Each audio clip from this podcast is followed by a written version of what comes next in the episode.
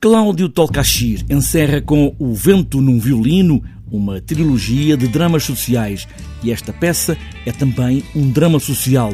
Talvez seja melhor dizer um drama familiar entre duas famílias.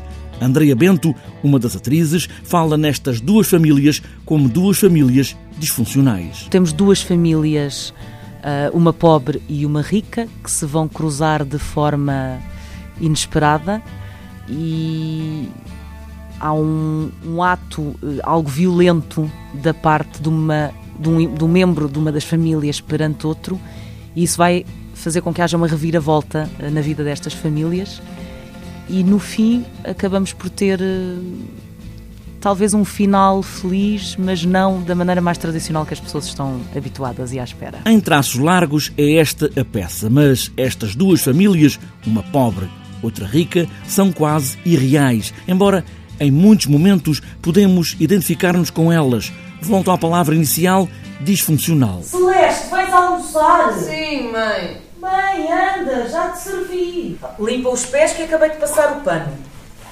Pode ser que tenha pouco sal, acabou-se e não me dei conta. Mãe, eu não posso comer sal. Só um bocadinho, senão não sabe a nada. Prova a ver se está bom. Nós temos duas mães, a pobre e a rica.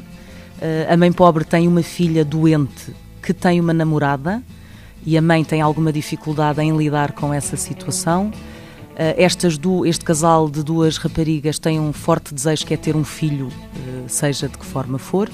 Depois temos uma família rica com uma mãe rica e um filho muito dependente da mãe, uh, uma mãe também se calhar que o abafa um bocadinho. Apesar de aparentemente parecerem disfuncionais, um lugar onde estas mães, realça Andreia Bento, se vão identificar com estas duas mães com a ideia de mãe. Todos nós nos revemos nela, não é? Todos nós temos desejos, amamos, cometemos erros por amor. Uh, pronto, acho que no fundo as pessoas se vão identificar, e especialmente as mães, acho que estas duas mães desta peça batem nas pessoas, nas mães, batem bastante. Apesar de tudo, O Vento num Violino é uma peça de esperança em tempos muito difíceis ou como, às vezes, o amor justifica tudo.